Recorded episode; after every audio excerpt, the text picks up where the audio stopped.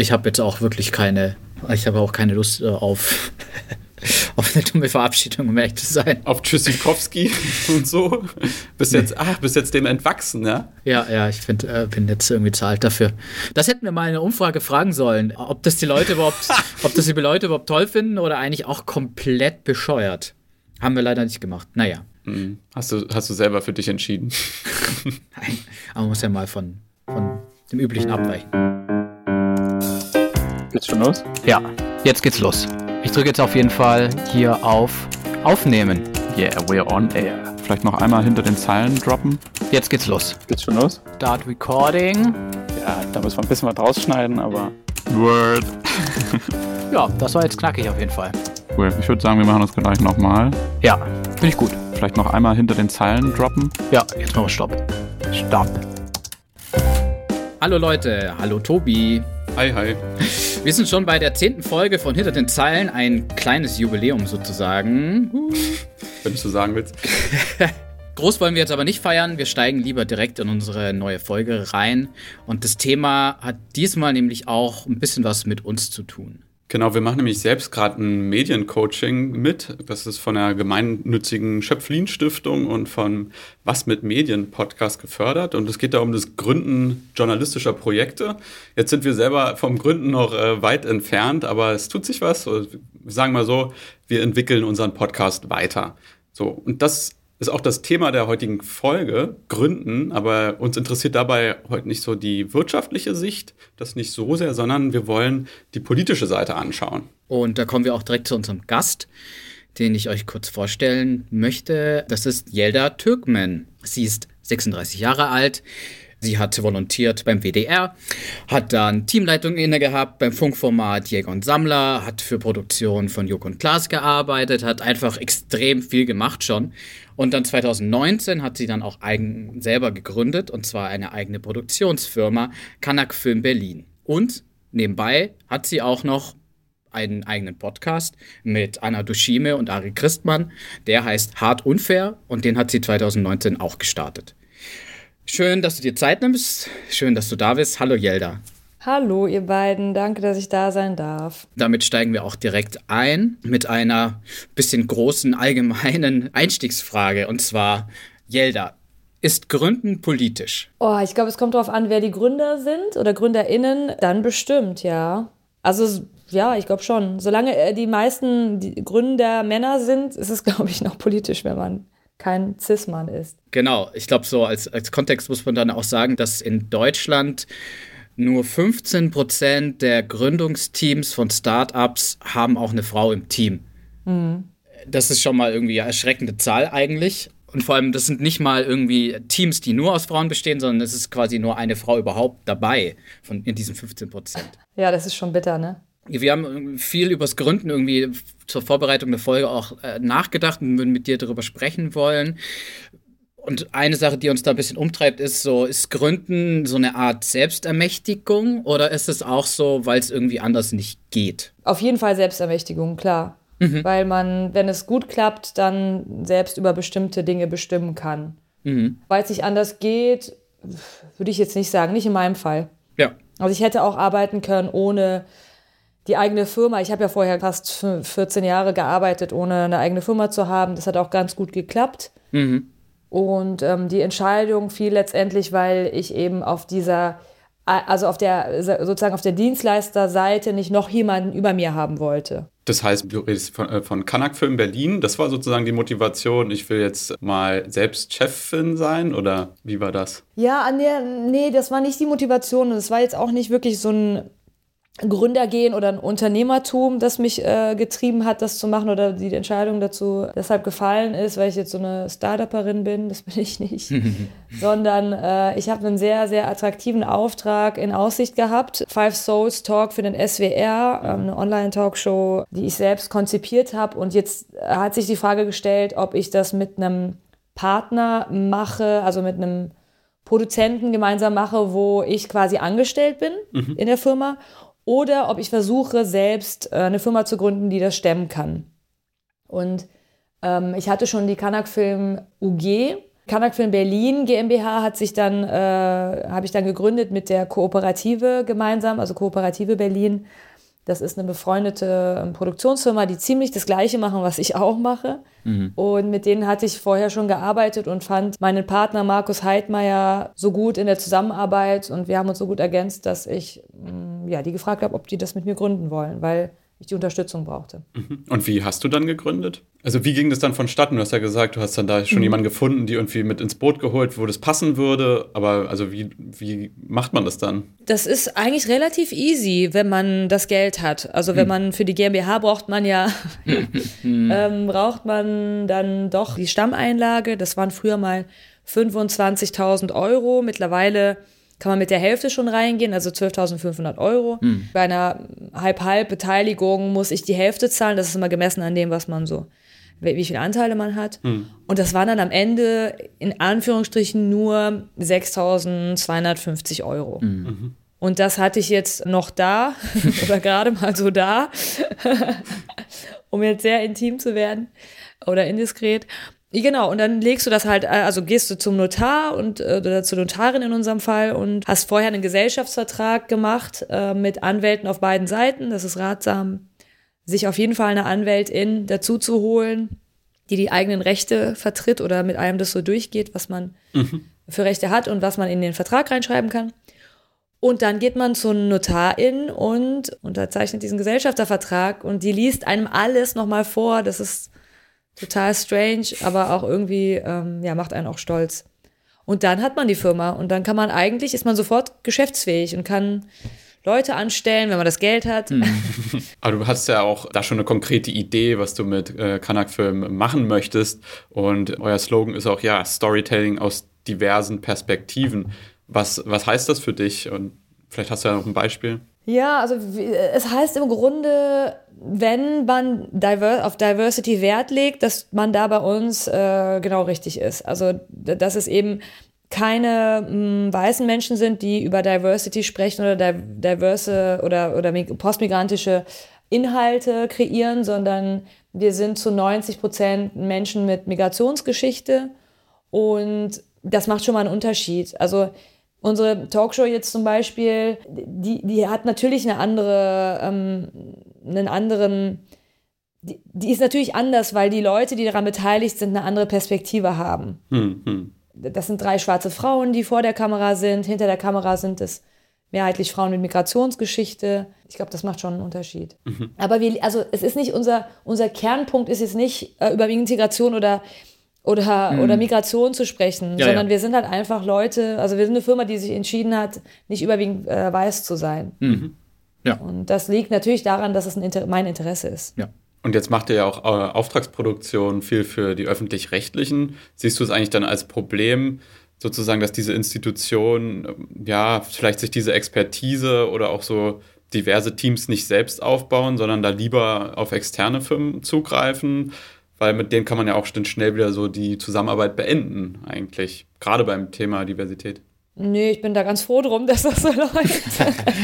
okay, ja. ähm, also ich bin natürlich nicht froh drum, dass die äh, großen Häuser, äh, also die, die öffentlich-rechtlichen Anstalten jetzt im in-Haus äh, nicht divers genug sind. Das ist natürlich schade, aber immerhin so holen sie sich die Expertise dazu. Das machen sie ja ohnehin. Also jede Produktionsfirma, mhm. die für einen Sender arbeitet, macht ja genau das Gleiche. Und deshalb finde ich das jetzt nicht... Mhm negativ. Es ist natürlich trotzdem schön zu sehen, wie einzelne dritte ähm, Sender jetzt da eine Entwicklung äh, lostreten. Also der SWR, äh, der Intendant vom SWR, Kai Gnifke, macht da super Arbeit, indem er darauf achtet, dass er jetzt eben migrantische Leute einstellt, ähm, junge Leute einstellt. Das ist ja auch wichtig, nicht nur mhm. also die, die, die Postmigranten, sondern auch junge Leute. Ne? Ich weiß nicht, wie ihr das so erlebt habt, aber in euren Stationen im Volo, aber das ist ja auch schon Mangel. Ne? Ja, voll. Verjüngung. Du hast jetzt deine eigene Firma und äh, kriegst Aufträge und das läuft, aber das ist ja trotzdem auch ein ziemliches unternehmischeres Risiko, was man da eingeht. Ja, wie ist das für, für dich und wie ist es für eure Firma? Es ist fast unmöglich für eine junge Firma zu arbeiten mit großen oder generell mit Kunden mhm. äh, bei diesen großen Aufträgen, weil wir mhm. extrem in Vorleistungen gehen müssen mhm. mhm. und also mit eigentlich sehr, sehr hohen äh, Summenbeträgen in Vorleistung gehen müssen und das kann sich keine Firma leisten, die gerade gegründet hat. Mhm. Wie gesagt, also ich habe ich hab diese 6000 Euro gerade mal so da gehabt, mhm. aber man braucht teilweise 50, 100, 200.000 Euro, mhm. ähm, um ein Projekt zu stemmen und das schaffst du nur oder schafft eine Firma nur, wenn sie Unterstützung hat von einer größeren Firma. Und das ist ein bisschen schade und traurig, weil die Sender natürlich ähm, oder alle Kunden, nicht nur die Sender, auch äh, private Kunden, wollen die jungen Firmen, weil die ähm, ne, frisch und jung und, und cool sind. Mhm. Auf der anderen Seite gibt es viel zu wenig Unterstützung. Mhm. Also man ist einfach nicht liquide, man hat nicht die Versicherungen, die man braucht mhm. als junge, als geschäftsfähige Firma. Das ist schon ein Problem. Und darf ich dann fragen, wie macht's ihr dann? Ich habe ja die, wie gesagt, die Kooperative am Start ah, und die ja. äh, war liquide. Ja. Das ist eine Firma, die seit 15 Jahren wunderbar funktioniert. Mhm. Das sind, äh, also mein Partner, meine Partner sind etwas älter als ich, die haben sehr lange Berufserfahrung. Ja.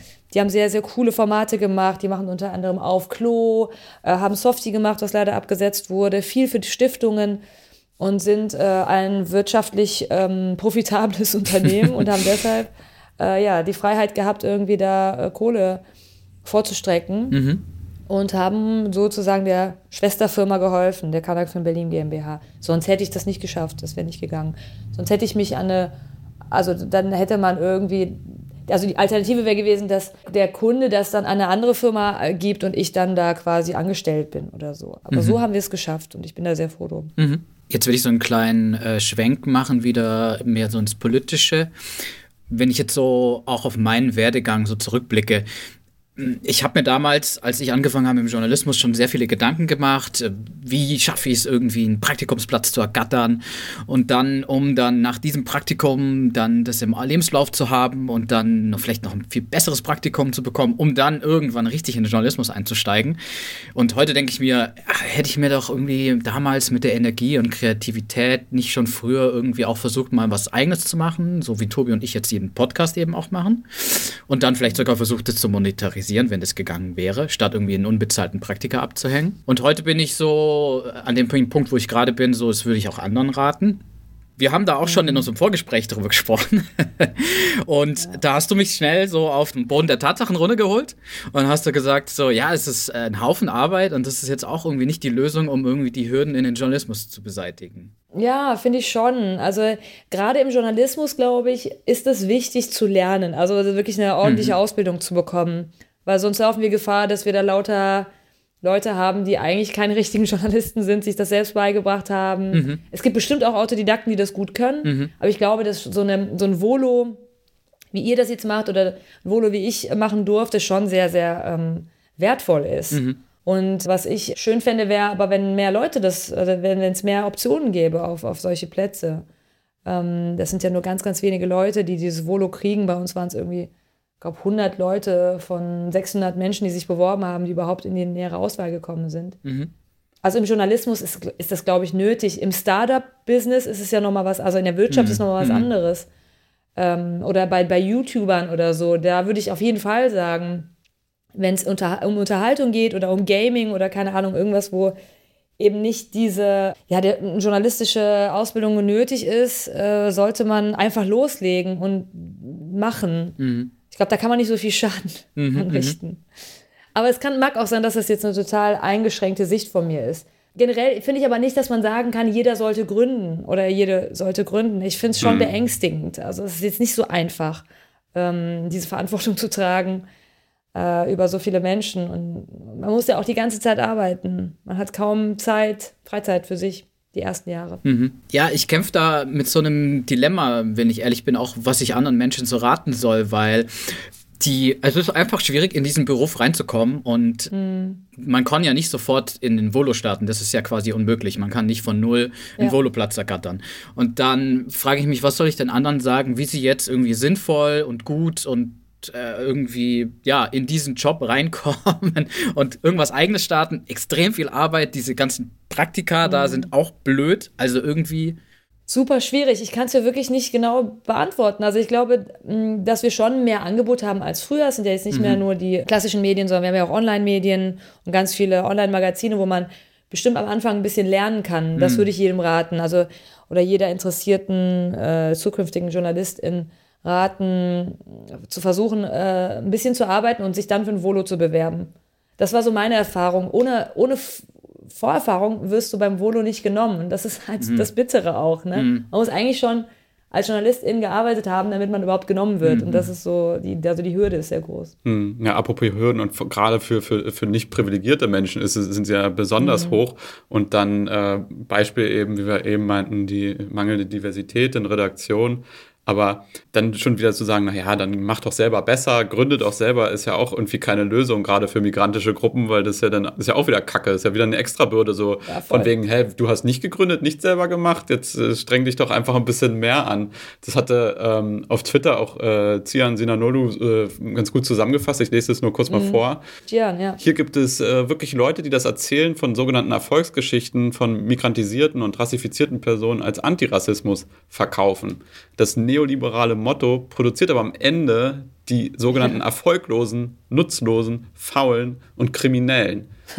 Das fand ich halt auch irgendwie so, so also spitz gefasst, aber das es stimmt ja schon so, dieses, naja, warum hast du dich denn nicht genug angestrengt oder so? Das ist ja dann auch, was da mal so mitschwingt. Voll, also ich liebe Gian sowieso und seine Arbeit, der hat immer eine sehr gute Art, die Dinge richtig auf den Punkt zu bringen. Genau, das hatten wir auch im Vorgespräch und das habe ich auch, finde ich auch total beleidigend, wenn Leute also Leute haben das auch schon zu mir gesagt, gesagt, ja, aber ist doch cool, jetzt hast du das doch selbst gemacht, jetzt brauchst du die nicht mehr.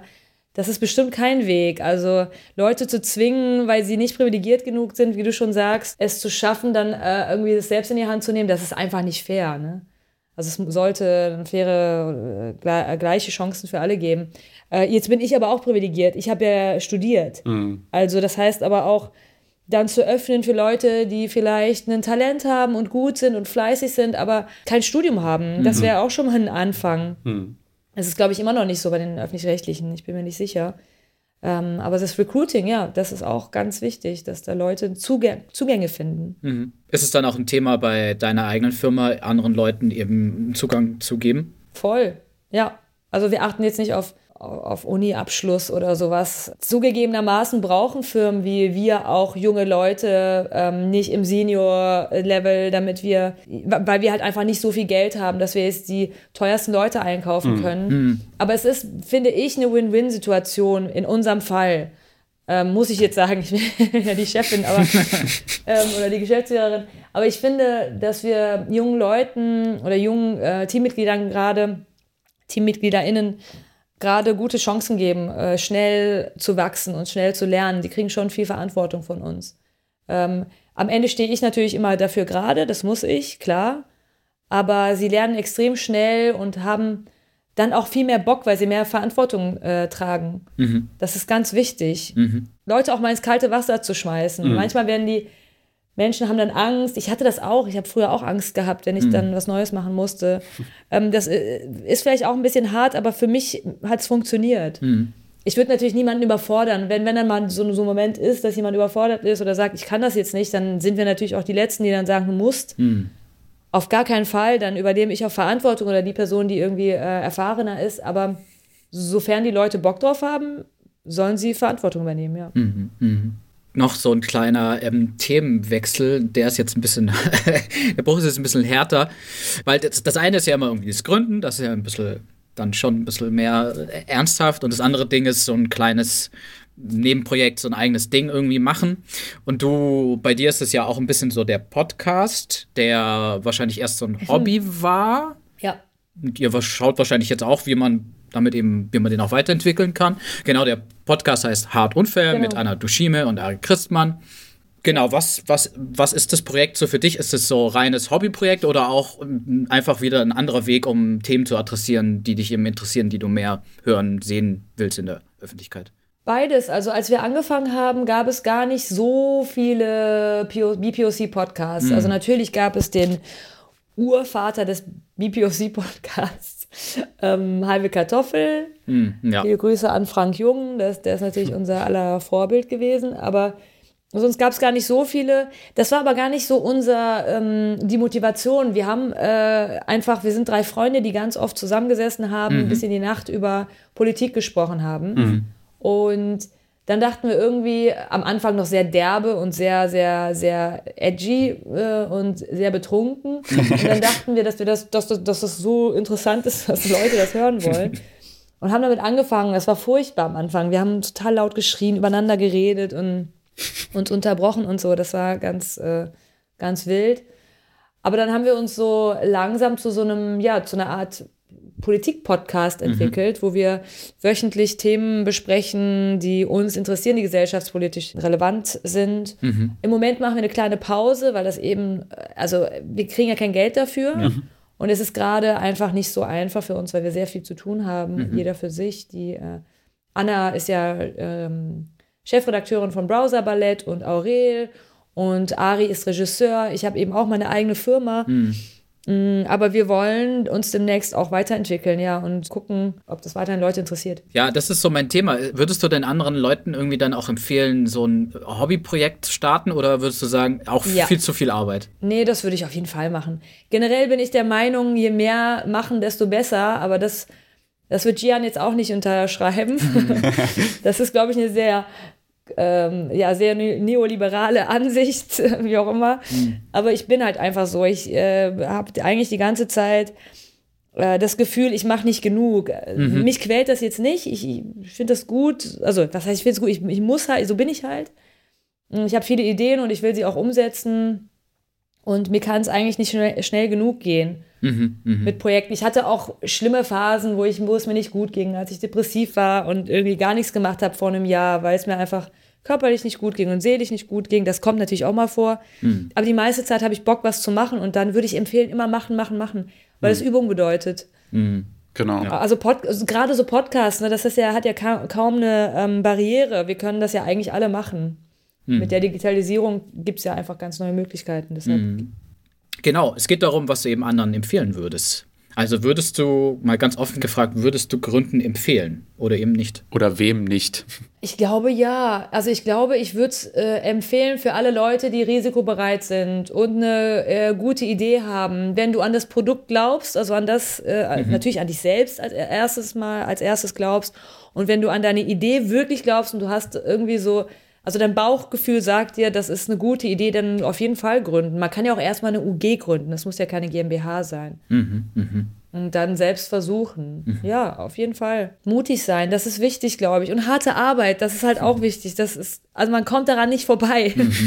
Ich wünschte, es gäbe einen anderen, ein anderes Geheimnis, aber man muss einfach hart, hart arbeiten. Mhm. Wenn man darauf Bock hat, wenn man Bock hat, sieben Tage die Woche eine Zeit lang zu arbeiten, dann bitte gründen. Und würdest du das auch bestimmten Menschen empfehlen oder auch bestimmten Menschen abraten? Boah, nee, würde ich nicht. Ich glaube nicht. Es sollten mehr Frauen gründen. Mhm.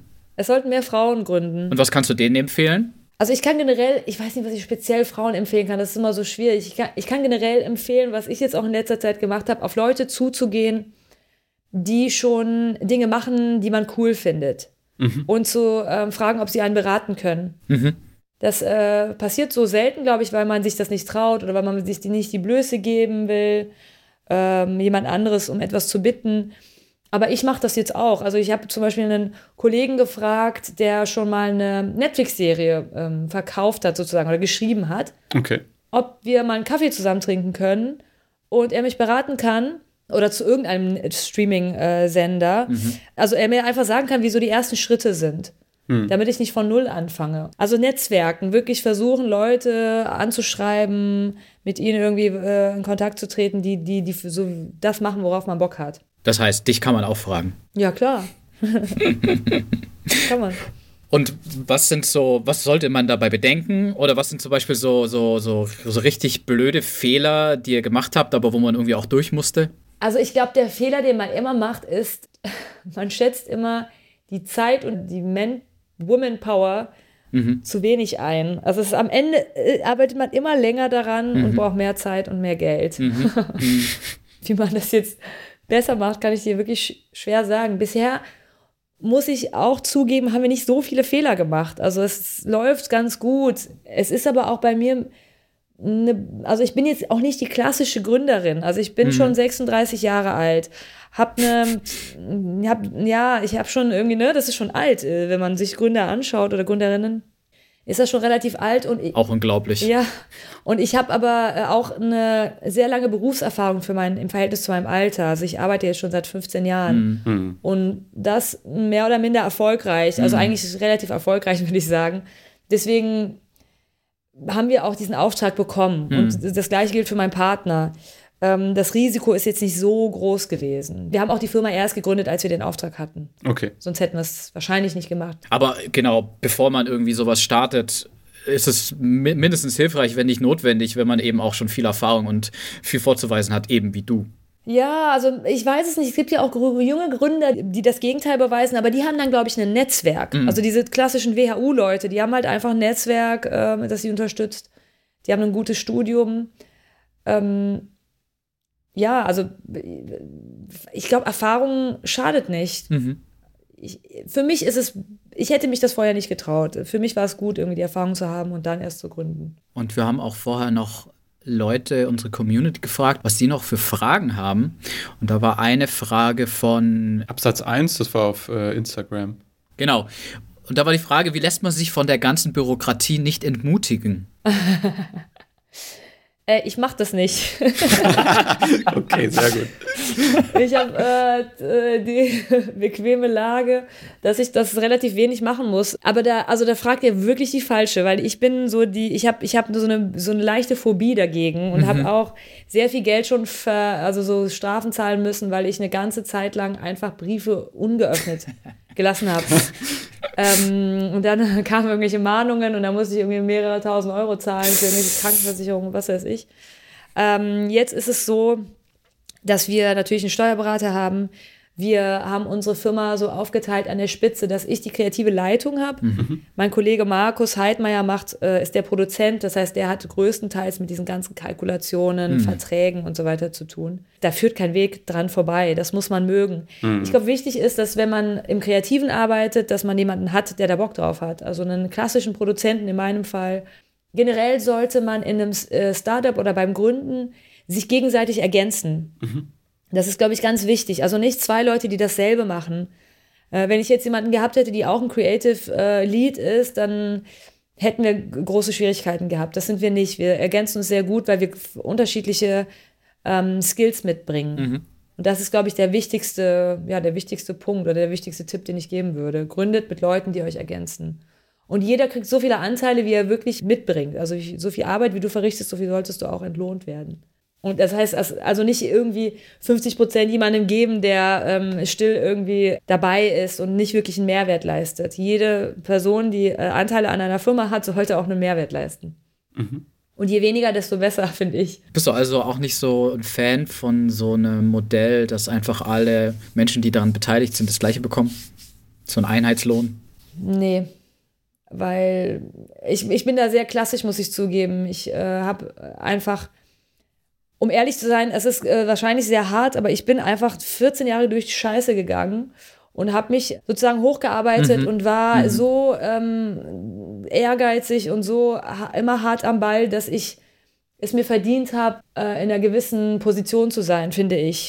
Vielleicht gibt es in den nächsten Jahren gibt's da eine andere, ähm, habe ich da eine, irgendwie eine andere Sicht drauf, aber im Moment finde ich, sollten die, die am meisten Erfahrung haben und die am meisten mitbringen, auch am meisten Kohle kriegen. Das ist, oder am meisten Verantwortung haben, weil sonst lohnt sich das ja gar nicht.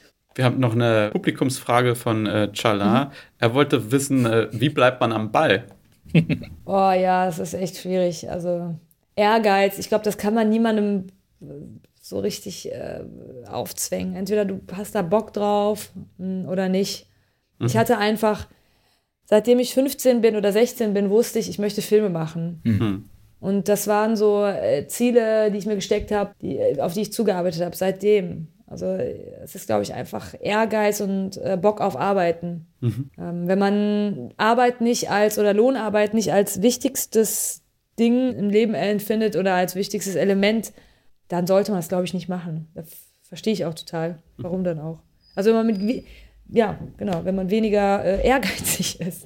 Und ehrgeizig meine ich damit nicht, das ist nichts Positives, ja. Also andere Leute würden auf mich schauen und sagen, was für eine Idiotin, dass sie die ganze Zeit so viel arbeitet. Ich möchte das gar nicht bewerten, dass es gut oder schlecht ist. Also Es gibt halt Leute, die, die, die das aussuchen und keine Hobbys haben. Ich habe auch keine Hobbys zum Beispiel. Meine Arbeit ist mein Hobby mhm. und die, der ganze, alles Input ist, äh, irgendwie sind Filme, irgendwelche Bullshit, irgendwelcher Bullshit-Content, Popkultur, das ist halt einfach mein Interesse. Mhm. Und Politik. Und deshalb beschäftige ich mich auch der, bei der Arbeit damit. Und was liebst du konkret daran? Also äh, genau bei dieser Arbeit als äh, Gründerin sozusagen? das sind halt einfach Inhalte, die ich für mich selbst mache. Das ist so das erste Mal wirklich in, meinem, in, meiner, in meiner beruflichen Karriere, dass ich für mich selbst Inhalte kreiere. Mhm. Und das ist cool. Also ich stehe auf Unterhaltung. Mhm. Und ich bin jetzt, äh, also jetzt wieder zurück auf Five Souls Talk. Mhm. Das zielt auf Frauen zwischen 30 und 40 Jahren, die an einem bestimmten Punkt sind mit Themen, die, äh, die mich interessieren. Also ähm, äh, Kinderwunsch, äh, Beziehungen, sowas halt. All das, was mich wirklich gerade auch bewegt, das behandeln wir auch in unserer Sendung. Und das ist, glaube ich, ganz wichtig, um, um motiviert, motiviert zu sein. Du hattest ja schon so einen Tipp äh, gegeben, aber äh, fällt dir noch irgendwie ein Tipp ein, den du so den, ich sag mal, GründerInnen von morgen vielleicht mitgeben würdest? Oder eine wichtige Erfahrung? Was ich den Leuten raten kann, die gründen wollen, ist auf jeden Fall, sich einen Plan zu machen. Also generell einen Plan, einen Zeitplan, was will ich wann erreichen. Ein Businessplan äh, ist auch mh, mm, wichtig und notwendig. Ansonsten gibt es auch Stellen, die GründerInnen beraten. Mhm. Äh, da, das kann man googeln und in seiner Stadt rausfinden. Da, da gibt es verschiedene Anlaufstellen. Ähm, es gibt hier in Berlin zum Beispiel die Weiberwirtschaft. Äh, der Name ist furchtbar, aber die, ähm, die Idee ist, glaube ich, ganz gut. Da werden Gründerinnen äh, unterstützt oder beraten. Ähm, und das wäre das Dritte, sich wirklich beraten lassen. Nicht nur von offiziellen Stellen, sondern wirklich von Leuten, die was machen, was man cool findet. Mhm. Meistens sind die ge äh, geschmeichelt, wenn man die anschreibt. Also ich würde auch ruhig Leute anschreiben, wo man sich nicht traut, irgendwie die zu kontaktieren, weil, die, weil man die so toll findet. Und einfach sagen, hey, ich finde deine Arbeit total cool. Hast du irgendwie 15 Minuten für mich Zeit, irgendwie einen Zoom-Call zu machen oder Hangout oder so? Das geht ja mittlerweile ganz gut. Mhm. mhm. Oder einen Kaffee trinken, wenn man Bock drauf hat. Und die Leute treffen und dann sie um Rat fragen. Und dann braucht man natürlich gute PartnerInnen. Also jemand, mit dem man sich, ich würde sagen, jemand, mit dem man nicht befreundet ist. Mhm. Ja, also ich würde es nicht mit Freunden machen. Das, glaube ich, kann schwer, schwierig werden. Mhm. Und wenn man sich da nicht einig ist, und das, das, da spielen auch so viele verschiedene Ebenen eine Rolle, dass es schwierig ist, glaube ich, mhm. immer dann so vom Kollege auf Freundin umzuswitchen. Und eben einen Partner oder eine Partnerin, die einen ergänzt. Nicht jemand, der das Gleiche macht wie man selbst oder die gleichen Skills hat oder Talente. Also ich zum Beispiel, ich hasse Verträge und Bürokratie und, und Kalkulationen. Markus liebt das. Behaupte ich jetzt mal, stimmt natürlich nicht. Aber er, er, also er macht es dennoch irgendwie gerne und erfolgreich und deshalb ergänzen wir uns gut. Und Spaß an der Arbeit. Steht in Gründen gar nichts mehr im Wege. Man muss, genau, genau. Und Spaß muss man haben. Also am Ende sollte irgendwie alles Spaß machen. Das ist so, so leicht gesagt, aber ich glaube, das kann klappen, wenn man rausfindet, was einem Spaß macht. Das ist auch ein schönes Schlusswort, auch würde ich sagen. Dann danken wir dir vielmals, dass du dir die Zeit genommen hast für uns. Lieben Dank. Ich danke euch. Ciao. Zum Schluss wollen wir uns noch bei allen bedanken, die an unserer Umfrage teilgenommen haben. Euer Feedback bringt uns wirklich sehr, sehr viel. Es war total spannend, mal das gespiegelt zu bekommen, was wir eben machen und was ihr da gut findet, was ihr nicht so gut findet. Und ein paar Sachen wollen wir auch direkt äh, einbauen, wollen wir demnächst umsetzen. Eine Sache, die wir auf Instagram zum Beispiel gemacht haben, ist mal wieder Podcast-Empfehlungen rausgehauen. Das wollen wir in Zukunft auch zwar unregelmäßig, aber doch öfters machen, weil euch das wirklich interessiert. Dann wollen wir uns auch in den Folgen noch mehr darauf konzentrieren, dass ihr da wirklich auch was für euch mitnehmen könnt aus den Folgen. Und Niklas arbeitet schon ganz fleißig an dem Verlosungsgeschenk. genau, da bin ich jetzt. Das ist ganz schön viel Arbeit, glaube ich. Das ist viel Arbeit. Ich bin jetzt jeden Abend, ja, fast jeden zweiten Abend setze ich mich hin und äh, sticke. Und ähm, es ist jetzt kein besonders elaboriertes äh, Muster und auch keine besonders elaborierten Sticktechniken. Es dauert einfach nur ein bisschen. Aber ich glaube, äh, es wird ganz schön. Da gibt es auch noch ein Foto auf Instagram dann. Auf jeden Fall. Wenn ihr uns unterstützen wollt, dann gerne via PayPal. Den Link findet ihr auch in den Show Notes. Falls ihr gerade kein Geld übrig habt, dann folgt uns doch einfach und wo auch immer ihr uns gerade hört und hinterlasst einfach eine 5-Sterne-Bewertung. Das hilft uns auch extrem. Oder lasst einfach drei Zeilen da, warum ihr hinter den Zeilen äh, ganz gut findet. Vielen Dank dafür. Dankeschön. Dann macht's gut. Bis zum nächsten Mal. Genau, bis zum nächsten Mal. Tschüss. Ciao.